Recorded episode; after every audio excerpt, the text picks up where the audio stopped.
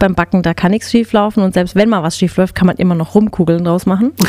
Einfach ein bisschen Glitzer und Streudekor drauf, mhm. dann geht es schon auch gut.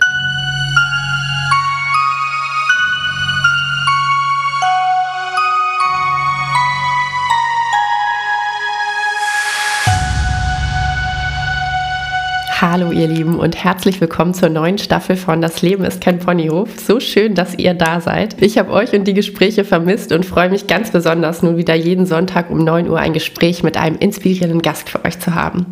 Ich liebe es ja, Menschen zu zeigen, die ihren ganz einzigartigen Weg gegangen sind und das ist bei meinem heutigen Gast definitiv der Fall.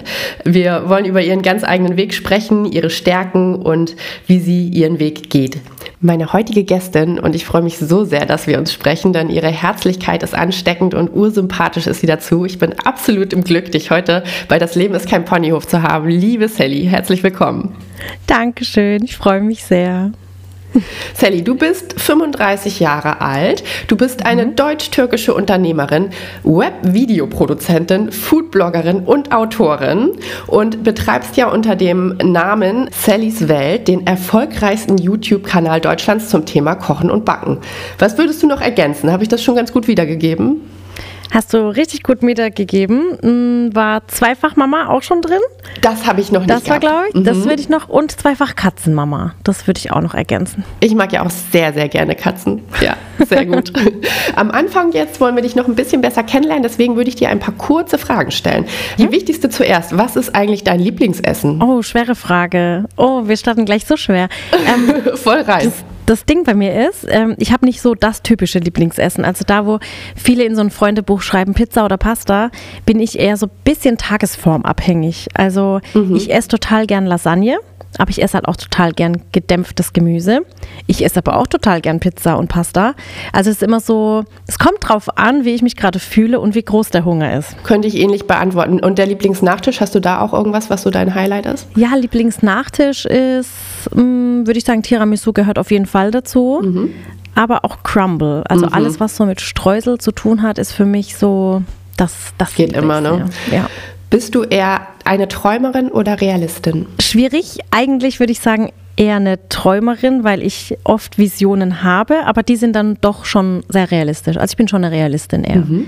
Ich träume schon mal ganz gerne und mal mir was aus, aber es ist dann nie so unrealistisch, dass ich sagen würde, boah, da komme ich jetzt nie hin. Eine gesunde Mischung. Also es war schon immer mein Traum, ja, es war immer mein Traum zu sagen, bis ich 30 bin, möchte ich Mama geworden sein, ich will ein Häuschen haben, ich will einen Job, der mich erfüllt, ich will verheiratet sein, hier und da und alles.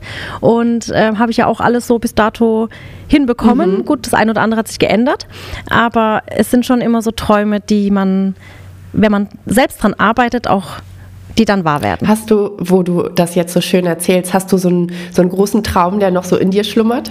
Ich würde tatsächlich ähm, gerne noch ein Instrument spielen lernen, mhm.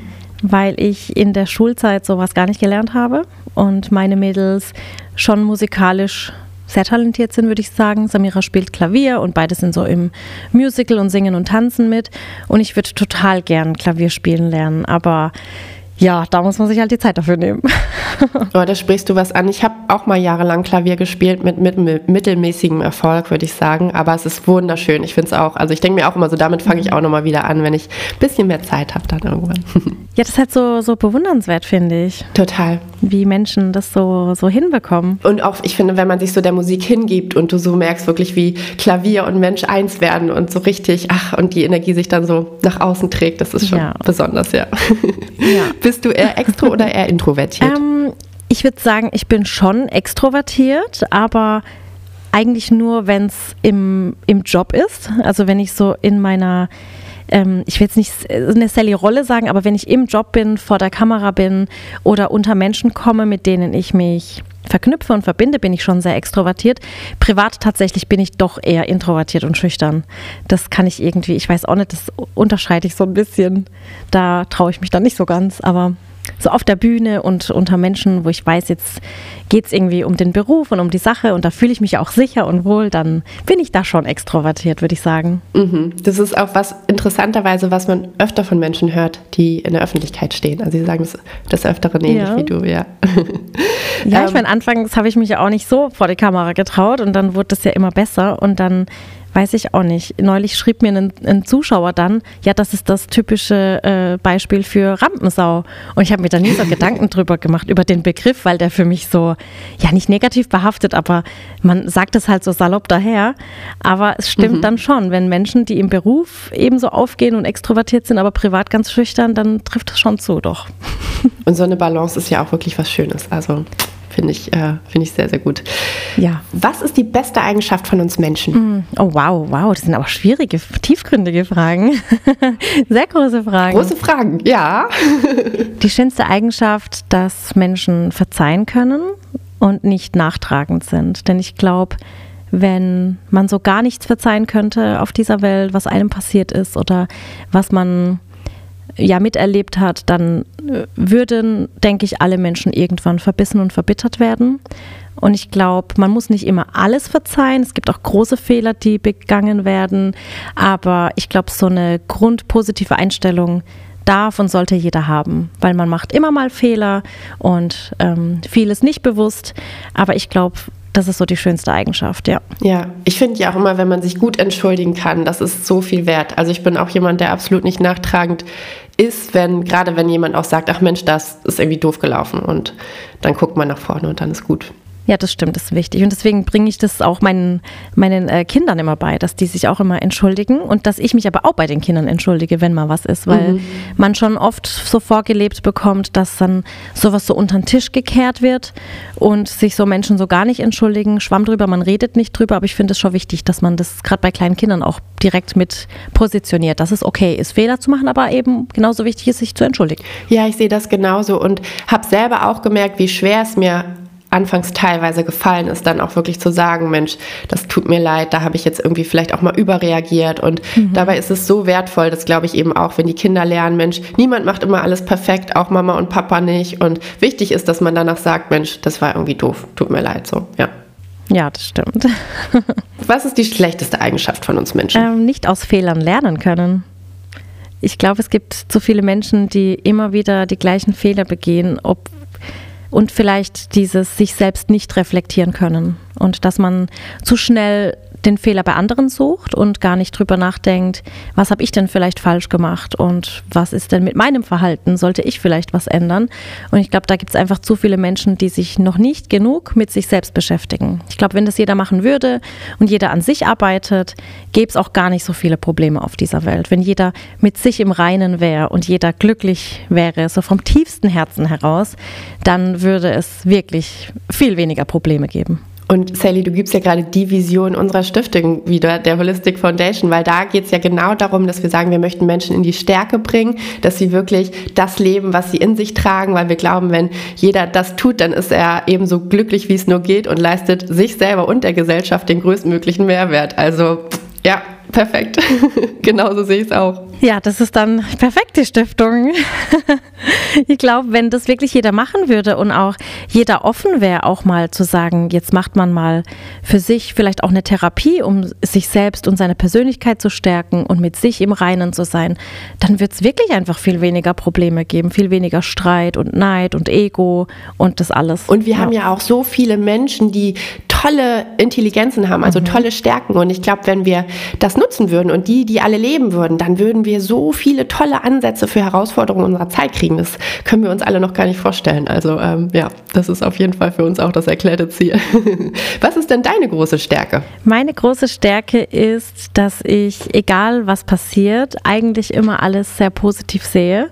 Und egal wie dunkel der Himmel ist, ich trotzdem so ein Stückchen Sonnenschein entdecke, danach greife und mir sage, ich lasse mir das Leben von niemandem schlecht machen und schlecht reden.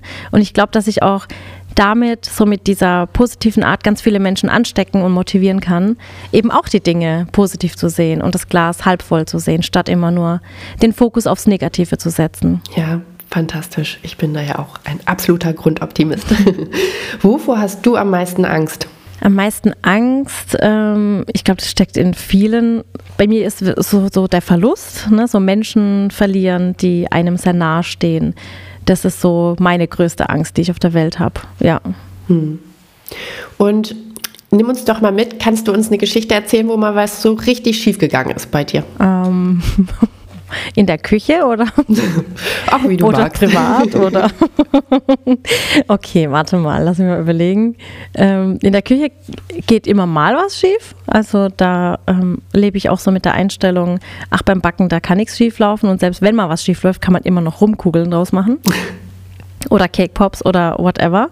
Einfach ein bisschen Glitzer und Streudekor drauf, mhm. dann geht es schon auch gut.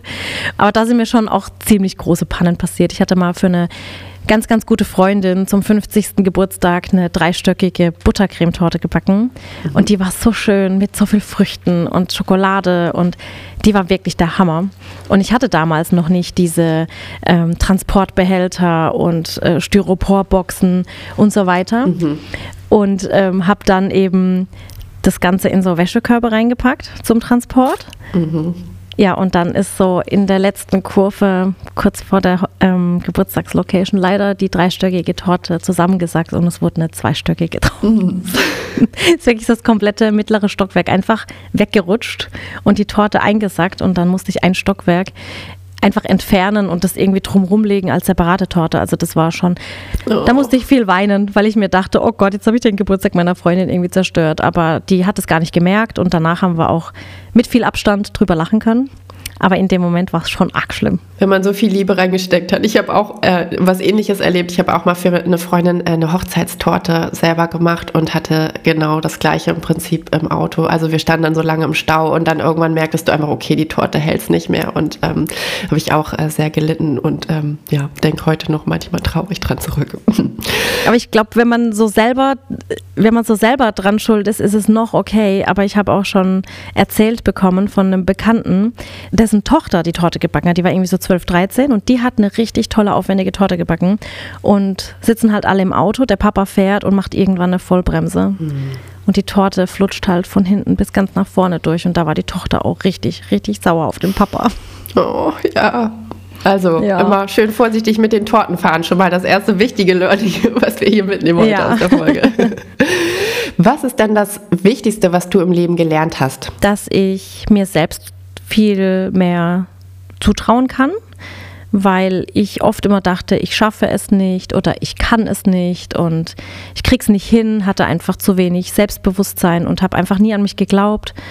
Meine Eltern haben mich zwar schon immer sehr unterstützt in allem und immer gesagt, Mensch, du malst ja toll und du backst so toll, aber das muss ja trotzdem, finde ich, so von einem selbst kommen. Also man darf da nie so die Bestätigung von außen suchen, sondern man muss ja selber an sich glauben. Und das ist immer so leicht gesagt, so dieses Glaub an dich und du schaffst das.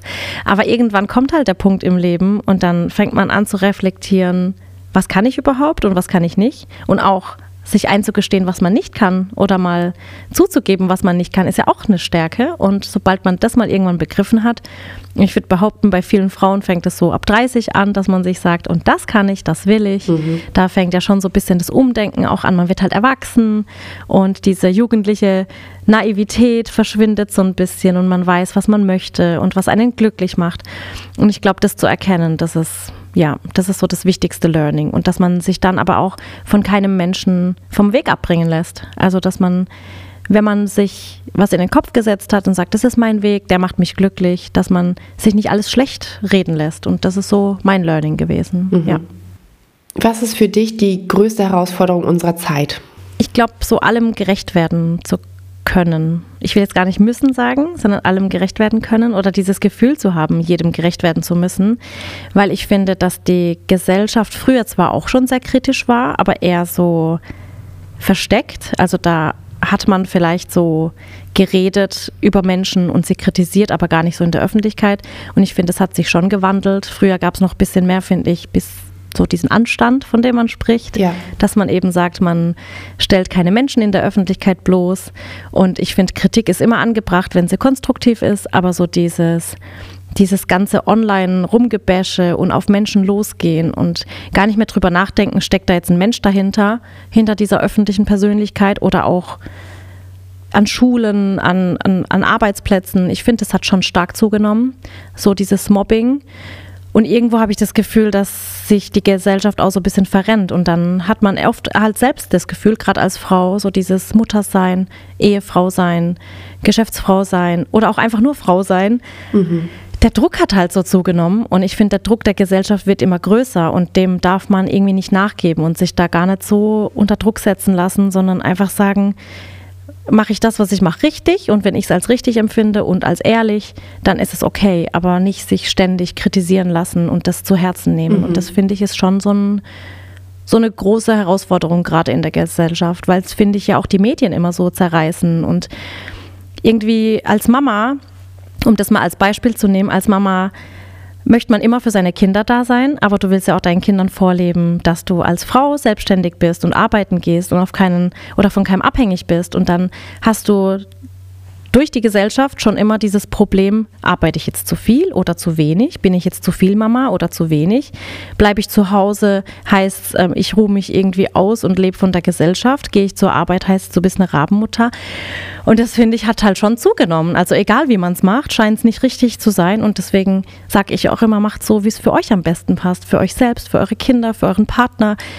Hauptsache, man kommt selbst gut damit zurecht und lässt sich da gar nicht zu sehr ein, reinreden und zu sehr kritisieren. Ja, ich bin komplett deiner Meinung und ich glaube ja auch, dass so dieses Thema eigene Resilienz eines ist, was wir viel mehr auch in Schulen zum Beispiel schon thematisieren sollten, weil genau wir ja alle in den sozialen Medien eben auch besonders stark wahrnehmen, wie ja Menschen sich eben gegenseitig für alles Mögliche kritisieren, wie du es auch gerade angesprochen hast. Das war übrigens auch so ein Anlass für uns. Wir haben ja selber ein digitales Ökosystem gegründet, Holy, ähm, holy.org Org. Und ähm, da geht es auch genau darum, dass Menschen eben wertschätzend miteinander im Internet umgehen und ähm, wirklich auch versuchen, sich gegenseitig zu bestärken und auch ähm, genau diese Themen sich eben damit auseinandersetzen zu können. So wie lerne ich meine Stärken kennen, wo kann ich mich engagieren. Ich finde, dass es sowas einfach auch viel mehr im Internet braucht und nicht immer nur Gewinnmaximierung der Konzerne, sondern dass wir wirklich den Menschen mal in den Mittelpunkt stellen. Und ähm, ja, da stimme ich dir auf jeden Fall sehr zu mit allem, was du gesagt hast. Ja, ich bin ja ein Einzelkind, aber du bist als eines von fünf Kindern aufgewachsen. Mhm. Was hast du denn eigentlich aus der Zeit mit deinen Geschwistern gelernt? Oh, das war immer eine schöne Zeit. Also ähm, ich bin als Vierte auf die Welt gekommen und ich habe äh, drei ältere Geschwister, die sind alle innerhalb von drei Jahren auf die Welt gekommen.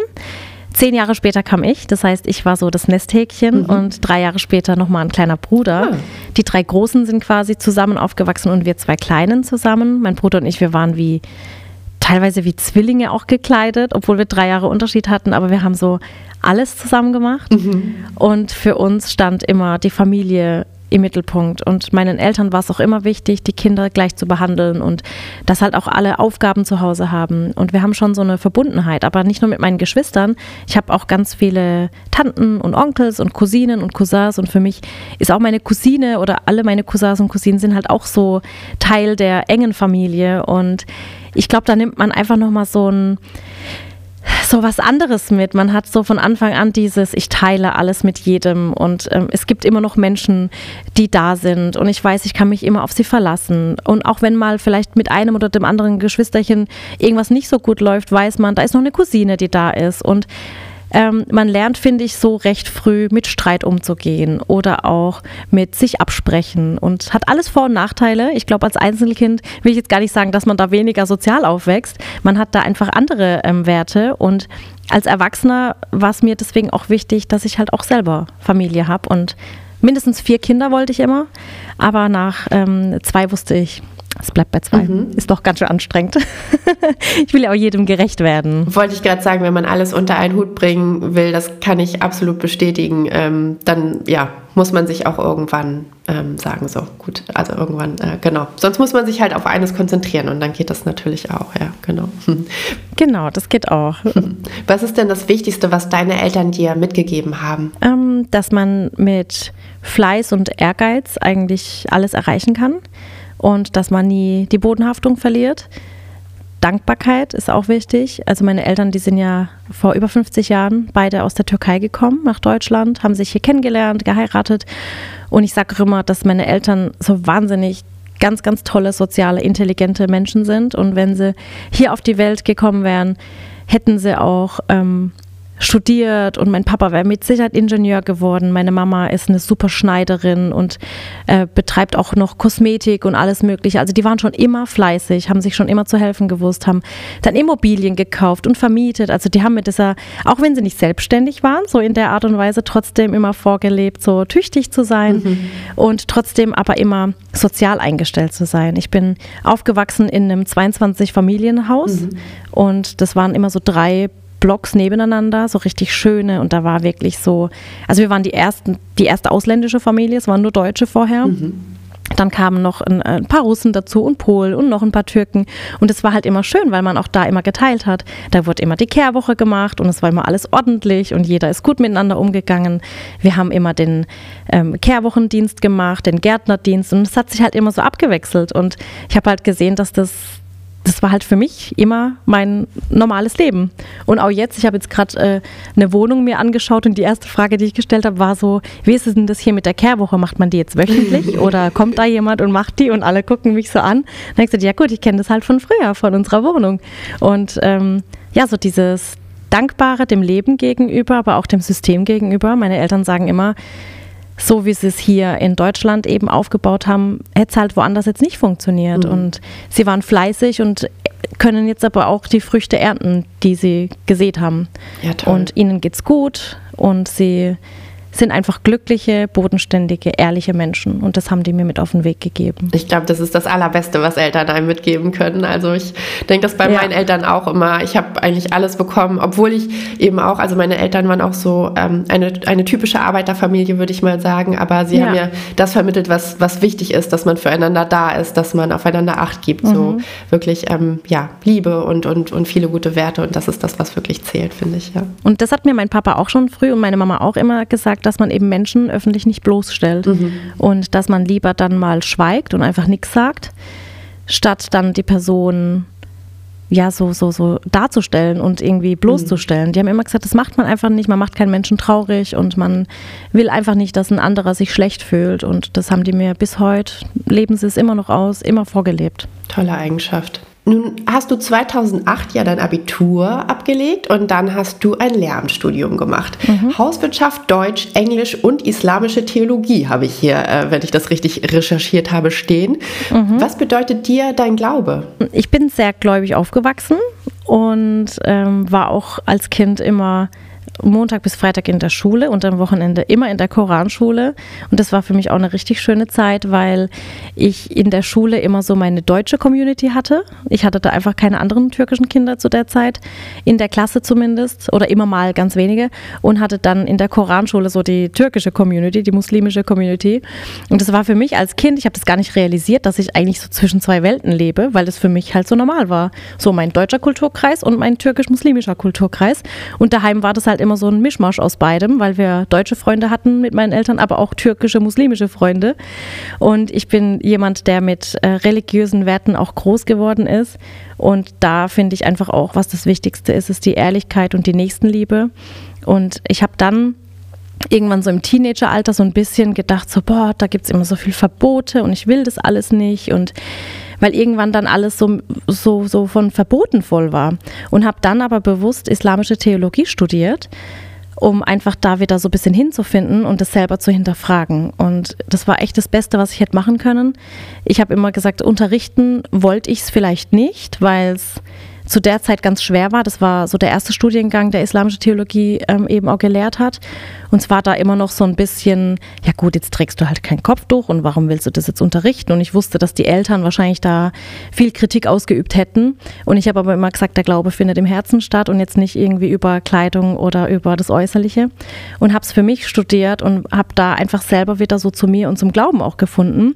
Und aber auch festgestellt, ob es jetzt der islamische Glaube ist, der jüdische, der christliche, es ist halt doch alles im Endeffekt gleich und die Werte sind gleich, ähm, die Nächstenliebe, die Menschenliebe. Und es gibt gar nicht so viele Verbote, sondern eher viel mehr Rechte und habe das dann von einer ganz anderen Seite her gesehen. Und gerade im Islam wird ja oft immer unterstellt, dass so die Frau unterdrückt wird und ähm, irgendwie die Frau gar nichts entscheiden darf. Und es ist gar nicht so, es ist halt leider nur so, dass es auf der Welt oft falsch ausgelebt wird. Aber so der Grundglaube an sich ist einfach ein echt guter Glaube. Und ich glaube, man muss einfach für sich selbst rausfinden, was man und wie man das ausleben möchte. Total schön, dass du das mit uns teilst und quasi ja auch wirklich als Expertin uns da ein Gefühl für gibst, dass ähm, ja, finde ich schön. Also das, was ich wahrnehme, ist tatsächlich auch mal, wir sagen immer, wir, wir sind gläubig, aber nicht einer speziellen Religion zugehörig, weil ähnlich wie du siehst, halt auch so ja. am Ende, ähm, ja, geht es eben auch ganz viel um Werte, um das, was man lebt, um, um die Art und Weise, dass ich zum Beispiel eben glaube, dass alles zu einem zurückkommt irgendwie und ähm, ja, deswegen ähm, schön. Ja. Das klingt, äh, klingt richtig gut. Definitiv. Und ich habe es ja eingangs schon gesagt, du ähm, hast dein Leben vielleicht mal ursprünglich dir anders gedacht, als es dann gekommen ist. Also du hast dann studiert und dann ähm, gab es aber gewisse Abzweigungen und Veränderungen in deinem Lebenslauf. Und äh, der größte war vielleicht, als du damals äh, als Lehrerin tätig dann auf YouTube ähm, ein Video hochgeladen mhm. hast mit einem Nusszopfrezept, quasi der Start deines zweiten Karrierewegs. Ähm, du hast mal gesagt, das war eigentlich nicht so geplant, aber erzähl uns doch nochmal, wie kam es dazu und wieso fing damit alles an? Ja, es war wirklich nicht so geplant. Ich hatte einfach nur geplant, mein Lehramtsstudium zu beenden, das erste und zweite Staatsexamen zu machen und halt so nebenher ein bisschen kochen, ein bisschen backen, hat mir halt immer Spaß gemacht. Und ich habe aber im Studium dann schon gemerkt, dass es doch vielen in meinem Alter so ein bisschen an Anleitung fehlt, die eben doch nicht so gut kochen und backen können und das auch gar, gar keine Altersfrage mehr war, sondern mehr so eine Generationensache, dass eben dann doch das Kochen und Backen so ein bisschen in den Hintergrund verschwindet und man sich doch viel von Fastfood und Convenience ernährt. Ja, und dann habe ich YouTube als Plattform entdeckt, die eben nicht mehr nur eine reine Musik- und Filmplattform war, sondern auch eine Plattform, auf der man Inhalte teilen konnte, egal was. Und habe da ein Video selbst entdeckt, in dem ich mich so ein bisschen habe inspirieren lassen. Es war echt ganz banal, es war so Augenbrauenzupfen. Mhm. und ich habe mir gedacht, okay, wenn Menschen googeln, wie man Augenbrauen zupft, dann googeln sie vielleicht auch, wie man einen Hefeteig macht oder wie man einen Nusszopf backt. Und habe da echt so meinen Mut zusammengenommen und einfach das erste Video hochgeladen. Irgendwann kam dann das zweite, dann kam das dritte. Ich hatte fürs zweite Video dann echt schon so Motivation, dass ich mir schon eine Kamera dann gekauft habe, so, eine, so ein Camcorder Davor war es nämlich die Digitalkamera. Ja, dann wurden es immer mehr Videos, hat immer mehr Spaß gemacht und es war für mich halt auch so eine Art nochmal ein Hobby zum restlichen Leben, so Studium, Kind, Haushalt, Ehe und es war so das Hobby, was mir gefehlt hat. Ich hatte einfach zwar das Hobby zu backen, aber das war mir in dem Moment dann so, okay, ich kann ja auch andere Menschen damit motivieren. Ja, dann wurde es immer größer und irgendwann 2015 haben wir dann beschlossen, dass wir nochmal Nachwuchs kriegen. Hat dann auch Gott sei Dank geklappt und die Ella war auf dem Weg und dann wusste ich, okay, jetzt kannst du mit einem kleinen Baby ja auch nicht wieder ins Lehramt zurück. Also mhm. Mach halt noch mehr Videos und der Plan war wirklich erstmal nur das halbe Jahr auszusetzen, damit ich an meiner Wunschschule arbeiten konnte, weil man kann ja nicht einfach sagen, ich gehe jetzt an die Schule und da hat es eine Stelle frei. Man muss immer äh, schauen, wo hat es die Stelle und wird halt zugewiesen. Und die Schule hatte mir zugesichert, wenn du ein halbes Jahr später kommst, da haben wir eine Lehrerin, die in Mutterschutz geht, dann kriegst du ihre Stelle. Und das war eben dieses halbe Jahr, was ich überbrücken wollte.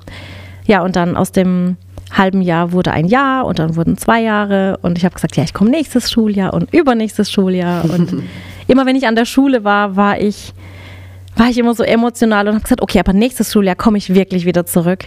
Und wenn ich dann aber wieder in meinem Beruf hinter dem Herd war und Kamera und Videos und alles gemacht habe, wusste ich einfach, hier ist noch so viel Potenzial und ich kann mhm. mich so ausleben und möchte das jetzt auch irgendwie machen und durchstarten und wusste einfach, okay, den Job habe ich sicher in der Hand, ich kann jederzeit ins Lehramt. Und jetzt, jetzt lebe ich mich mal aus. Und dann, ja, habe ich 2016 direkt noch äh, mit, nee, 2015 schon Mitarbeiter eingestellt und 2016 wurde es dann größer und dann kam der Punkt, wo ich irgendwann realisiert habe, ich glaube, im Lehramt wird es jetzt erstmal nichts mehr. Hm. Aber denkst du denn trotzdem manchmal noch daran zurück, so irgendwann mache ich das nochmal oder ist es inzwischen vorbei? Ähm, ich glaube, es ist schon inzwischen vorbei, aber ich muss sagen, ich ähm, engagiere mich trotzdem ganz gerne an den Schulen unserer Kinder Und äh, wenn es da irgendwie so einen Backtag gibt oder irgendwie eine Aktion oder ein Fest, dann bin ich da einfach mit dabei. Und wo andere Eltern sich vielleicht bei Kinderpunsch und Glühwein treffen, sitze ich halt am Tisch und knete. Und alle Kinder sind so um mich rum. Und das macht mir dann total viel Spaß. Also da bin ich ja schon immer mal trotzdem in Kontakt mit vielen Kindern. Aber jetzt so, ich könnte es mir natürlich immer vorstellen, mein Gott, man weiß ja auch nie, was passiert. Ich würde das nie abstreiten. Und der Lehrerberuf war mein Traumberuf. Ich bin Lehrerin geworden, weil ich zwei ganz tolle Grundschullehrer hatte und dann aber auf dem Gymnasium auch ein paar nicht so tolle Lehrer und habe immer gedacht, ich werde eine tolle Lehrerin. Ich möchte Kindern den Weg zeigen und sie einfach unterstützen in ihrer Erziehung. Ja, also vorstellbar wäre es, aber jetzt praktisch realistisch gesehen erstmal nicht. Lehrer, finde ich auch, haben so viel prägenden Einfluss auf Kinder und ich nehme mich da gar nicht raus. Bei mir wird es auch so und viele meiner Gäste erzählen auch, dass Lehrer oft einen ganz, ja, einen ausschlaggebenden Satz zum Beispiel gesagt haben, den sie nie vergessen haben und der wirklich das Leben auch geprägt hat. Ich glaube auch, das ähm, ja, kann man gar nicht hoch ja. genug anrechnen, wenn man tolle Lehrer hat, die wirklich die Kinder da auch ähm, fördern in ihren Stärken. Ja, deswegen kann ich das richtig gut nachvollziehen. Definitiv. Mein mein Grundschullehrer hat zum Beispiel äh, immer gesagt, wenn man mit dem Finger auf andere zeigt, dann zeigt man immer mit drei Fingern zurück. Ja, siehst du. Noch ein schlauer Satz, den wir uns mitnehmen. Ja, sehr gut. Mhm, das war auch so ein Satz. Ja.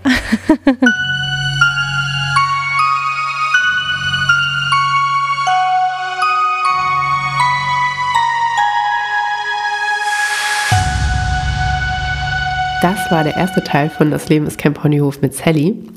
Nächsten Sonntag um neun gibt es dann den zweiten Teil und ich kann schon verraten, es lohnt sich sehr. Lass uns gerne in der Zwischenzeit in Verbindung bleiben. Du findest mich auf Instagram, LinkedIn und TikTok unter Janina Lynn Otto, sowie mit meinem Landleben, Anbau und Ernährung sowie Kräuterkunde bei Insta ähm, bei Frau Ultrafrisch. Damit sich noch viele Menschen von anderen inspirieren lassen, empfehle diese Folge doch einem lieben Menschen oder teile die Folge in deinem Netzwerk. Gerne teile ich deinen Post zurück. Damit du keine Folge verpasst, abonniere das Leben ist kein Ponyhof und wenn du magst, lass ihm doch eine Bewertung bei deinem Podcast-Anbieter da. Nun wünsche ich dir aber erstmal eine ganz tolle Woche und freue mich schon auf das nächste Mal. Deine Janina.